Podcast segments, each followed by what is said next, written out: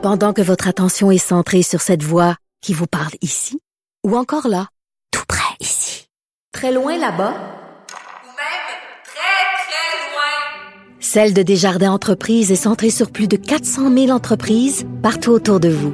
Depuis plus de 120 ans, nos équipes dédiées accompagnent les entrepreneurs d'ici à chaque étape pour qu'ils puissent rester centrés sur ce qui compte, la croissance de leur entreprise. IGA est fier de présenter l'émission À vos affaires. Pour économiser sur votre panier d'épicerie, surveillez les offres et promotions de la circulaire disponible à IGA.net chaque semaine. IGA, vive la bouffe et les bonnes affaires. De la culture aux affaires publiques. Vous écoutez Sophie Durocher. Cube Radio.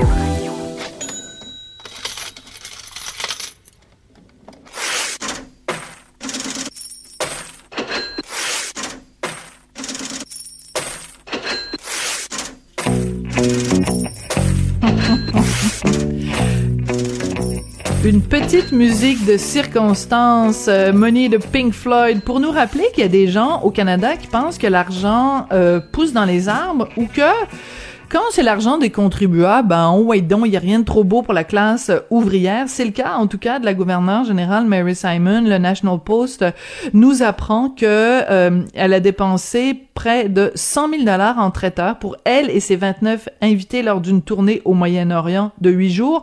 En fait, on sait cette information-là parce que c'est suite à une demande d'information d'un député conservateur. On va parler de tout ça, de ces folles dépenses, avec Pierre Paulus, qui est député de Charlebourg, Haute-Saint-Charles pour le Parti conservateur. Bonjour, comment allez-vous? Bonjour, ça va très bien. Est-ce que vous avez décoléré ou pas encore décoléré quand on sait ce genre de dépenses-là?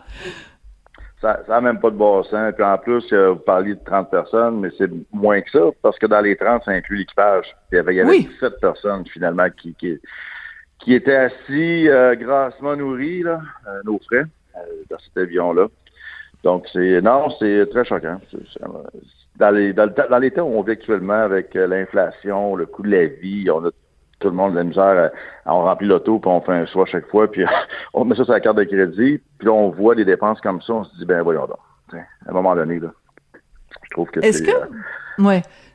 Il y, a, il y a un côté indécent, puis vous venez de parler de quand on fait le saut, quand on quand on fait notre plein d'essence.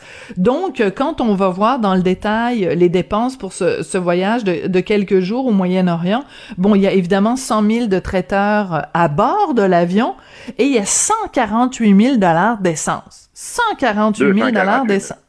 Ouais, 148 000, c'est ça. Fait 250 000 au total. Au total, voilà. Exactement. Et euh, moi, j'ai fait imprimer l'horaire de Madame euh, Wilson pendant Madame Simon pardon pendant son voyage là-bas. Je vais partager ça avec vous. Euh, le vendredi 18 mars, il y a deux activités à l'horaire. OK? À 2 heures, elle s'en va visiter l'Université canadienne à Dubaï. Puis à 5h30, elle s'en va lire un livre pour enfants dans euh, une maison de la sagesse. That's it, that's all. C'est juste ça qu'elle fait le 18 mars. Pourquoi on dépense 250 000 dollars, Monsieur Paulus, pour que Mary Simon a lire des petites histoires aux enfants à, Dubaï? Effectivement que cette activité-là, c'est assez particulier. Il reste que, bon, met- admettons qu'on se donne un pas de recul, on dit, OK, le gouverneur général représente le chef d'État du Canada, euh, peut avoir des représentations officielles dans le monde parce qu'on a une diplomatie à faire. On peut l'accepter, que ça fait partie d'un rôle d'un pays du G7. Par contre, on revient à la dépense de l'avion. Moi, c'est la dépense de l'avion qui me tue. C'est comment on peut justifier que les, parce qu'on on s'entend que les membres de l'équipage n'ont pas bu de la- l'alcool et mangé la, la même chose que les 17 autres passagers. Comment on peut justifier que dans un voyage qui a duré moins d'une semaine, il y a eu trois vols, hein, de ce que je comprends. Les Émirats Arabes Unis, le Qatar, le Koweït. Oui. Ça, revient en- ça revient environ à 1800 dollars par personne, par vol, pour manger et boire. Comment qu'on peut justifier ces montants-là? C'est impossible. Je veux dire, à moins d'avoir d'avoir des bouteilles de champagne à 200-300 dollars, et encore, on, on en ajoute, on en ajoute. C'est ça la- la- qui, qui est absurde dans ce dossier-là. Est-ce que les gens doivent manger, prendre un petit verre de vin? Ben oui, pas de problème, là. mais il y a une norme, il y a une limite entre, entre, mettons, 100 dollars pour manger très bien dans un avion et 1800 par personne, par vol. Oui. Donc ça, c'est ça qui, euh, qui, au bout de la ligne, est le problème majeur. Parce que la représentation, je peux la comprendre, le travail du gouverneur général qui est en place, mais c'est pourquoi, pourquoi lorsqu'il y a des gens qui deviennent gouverneur général, qui ne font plus, ils font abstraction des coûts, comme si on devenait des, pachas, puis qu'on on vivait en jet set, puis on se promenait à travers le monde, puis les, les citoyens payent, c'est pas grave, la vie est belle. C'est ça qui est dérangeant. Il y a euh, nos collègues du, du, bureau, mais mes collègues du bureau d'enquête, Journal de Montréal, Journal de Québec l'année dernière, euh, qui avaient euh, fait un calcul, ils avaient colligé tous les chiffres. Là. Ce que ça nous coûte être citoyen britannique, ce que ça nous coûte la monarchie, c'était pas loin de 67 millions de dollars par année. Est-ce que vous pensez qu'il n'est pas temps, Monsieur Paulus, d'abolir la monarchie ou de se débarrasser de ce poste-là d'apparat? Tu sais, Mary Simon, elle voyage, ben, elle amène avec elle son chef du protocole. Il me semble que ça date d'une autre époque, ces affaires-là? Ben, effectivement. C'est sûr que la, la, monarchie en tant que telle, c'est assez complexe de voir comment le Canada pourrait changer, quoi que ça peut se faire. Et je crois que le jour où la reine Elisabeth va nous quitter, il y aura probablement plus de discussions à ce sujet-là. Ah oui, vous pensez? Oui, je pense que ça va, euh, ce jour-là, ça va créer des changements au niveau de plusieurs personnes. Par contre, pour l'instant, effectivement, que le gouverneur général, écoutez, les gouverneurs généraux, dans les, dernières années, on a souvent eu des cas d'abus, mais on doit ben souligner, moi je veux souligner David Johnson. David Johnson, Absolument. c'est qui lui? Ben, c'est quelqu'un qui était là sept ans, qui était honorable dans sa fonction, qui a vraiment euh, représenté le Canada de façon vraiment euh, superbe, sans aucun abus, sans aucun euh, dépense de, de, folie comme ça. Donc, il y a moyen de faire le travail de façon consciencieuse, de, de bien faire son travail.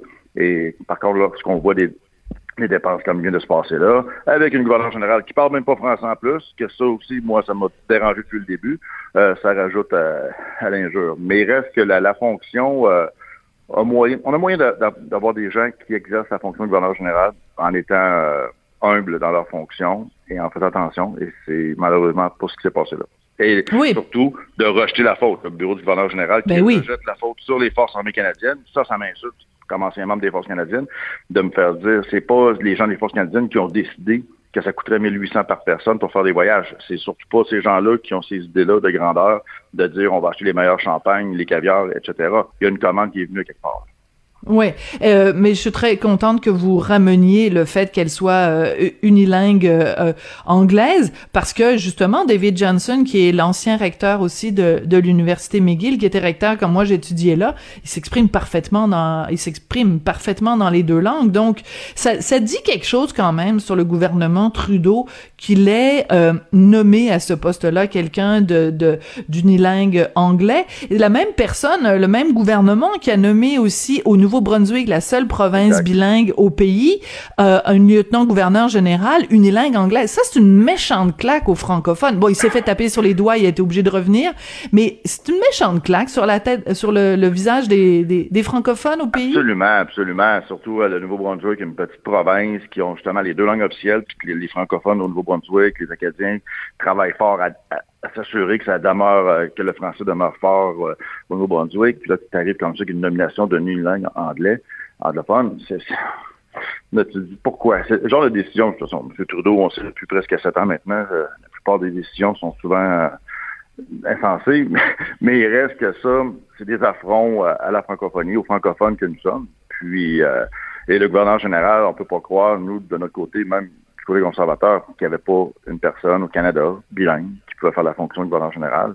Et d'avoir choisi Mme Simon c'est une personne qui avait des qualités professionnelles avant, mais demeure que la fonction euh, s'impose d'avoir d'être bilingue. C'est pas le cas. oui, c'est une, autre, chose.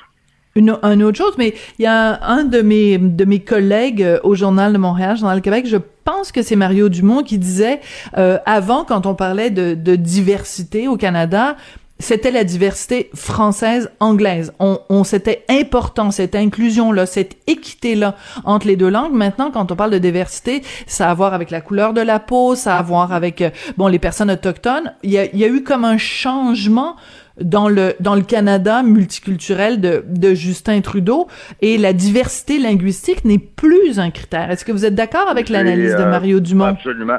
Absolument, et j'ai vécu personnellement une rencontre euh, du G7 euh, où M. au Château Frontenac à Québec, M. Trudeau s'adressait à des, euh, des représentants des différents pays du G7 qui étaient, qui étaient là, des, des ministres. puis a dit en commençant, vous savez, le Canada, euh, le concept des peuples fondateurs français-anglais, c'est des vieilles histoires, ça n'existe pas. J'étais complètement assommé. J'étais Ben, moi aussi. Ça, c'est des vieilles choses, ça n'existe plus, oubliez ça. Il a commencé en disant ça, son discours. Donc, euh, on voit très bien où se situe M. Trudeau par rapport à l'importance, dans le fond, des peuples fondateurs. Pour lui, il n'y en a pas. Et donc, c'est pour ça que le français, comme on sait à Vancouver, c'est la, la 15e langue en importance. M. Trudeau a vécu à Vancouver longtemps. Donc, pour lui, le français, c'est, oui, c'est sa langue de, de, de quand il est né, c'est un francophone, mais l'importance au Canada, je pense que ça, ça signifie beaucoup ce que ces propos-là que j'ai personnellement entendu que j'étais là. J'en reviens pas, je suis vraiment euh, estomaquée. J'étais estomaquée des dépenses de Mary Simon, mais je suis estomaquée que notre premier ministre ait dit ça. En même temps, il a dit qu'on était en état post-national, donc après ça, plus rien nous surprend. Monsieur Paulus, ben, je vais vous souhaiter un, un bel été, des bonnes vacances Merci. de la, de, du, du Parlement, et euh, merci d'être venu commenter euh, les, les dépenses de Mary Simon aujourd'hui. Puis félicitations à votre collègue euh, qui, a, qui, est- qui est lui qui a tiré la sonnette d'alarme en, en demandant Michael à faire Barrett, révéler. euh, mon Voilà. On le salue. On le salue parce que c'est grâce à lui qu'on a cette information-là. Pierre Paulus, qui est député de Charlebourg, Haute-Saint-Charles pour le Parti conservateur.